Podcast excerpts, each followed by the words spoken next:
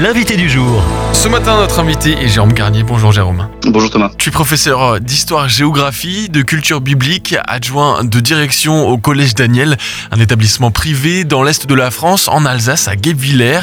Hier, c'était les obsèques de Dominique Bernard, cet enseignant assassiné dans son établissement fin de semaine dernière. Comment est-ce que tu sens les élèves actuellement dans ce contexte bien tendu, sans parler bien sûr des conflits israélo-palestiniens et puis de ce qui se passe en Afghanistan et en Ukraine? Alors je dirais que ça dépend des euh, tranches d'âge, hein, évidemment. Je dirais qu'à partir du CM1, CM2, on peut sentir effectivement des élèves qui sont concernés, qui, euh, oui, qui peuvent porter des, regards inquiets.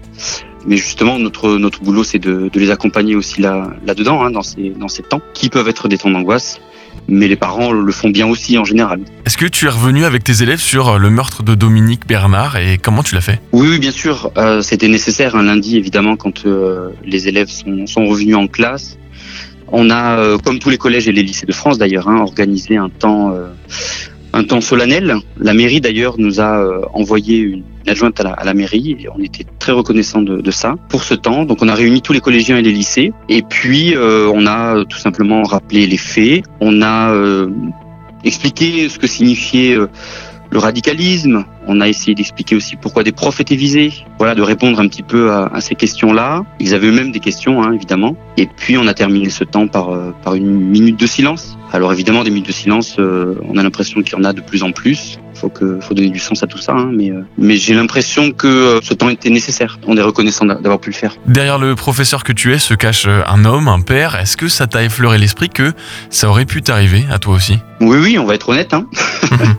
L'assassin de, de, vendredi cherchait un professeur d'histoire-géographie. Je suis professeur d'histoire-géographie, mais euh, vivre dans la peur au quotidien, je veux dire, ça changera pas grand-chose. Hein. C'est pas la peur qui va nous guider, mais la vigilance, elle est importante. C'est évident. Et du coup, est-ce que cela te mène à modifier ta façon de parler de certains sujets en classe? Alors oui, par exemple, en, en terminale, on a un, sujet euh, en spécialité géopolitique. On a un sujet qui est faire la guerre, faire la paix. On va commencer tout doucement à, travailler sur le Moyen-Orient.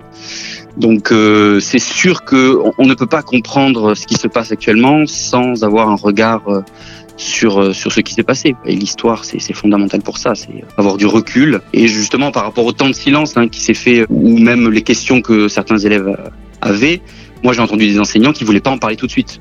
Ils voulaient avoir le recul nécessaire et ne pas forcément euh, à chaud réagir sur des événements que ce soit l'assassinat de l'enseignant ou que ce soit ce qui se passe au Moyen-Orient. Et que dire de l'exposition des jeunes, des adolescents à ces images-là hein, sur les réseaux sociaux via leur, leur téléphone? Là, moi, je suis un peu, pour être honnête, hein, je marche pas dans le sens de la marche, euh, comme, comme on peut le dire.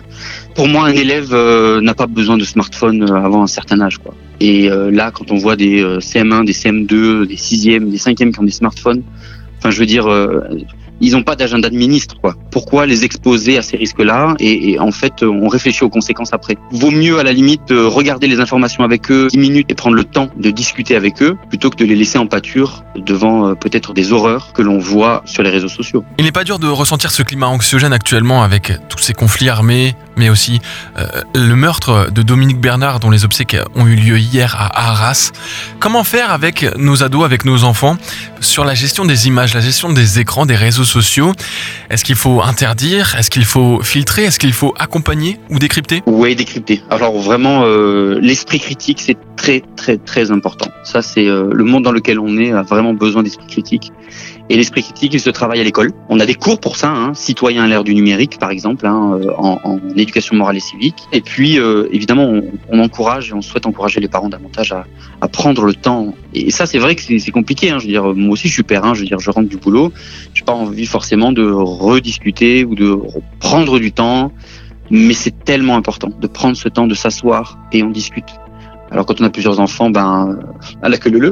Non, il y a des moments comme ça dans la soirée qui sont, euh, on le sait, qui sont favorables pour ça. Ils ont besoin que qu'on discute. Et alors que dire aux parents qui sont désireux d'accompagner leurs enfants, leurs adolescents? Sur ces sujets-là Et quels outils, quelles techniques Bon, quand il y a le papa et la maman, c'est bien parce que quand il y en a un qui se sent euh, impuissant, ben on peut compter sur l'autre. Mhm.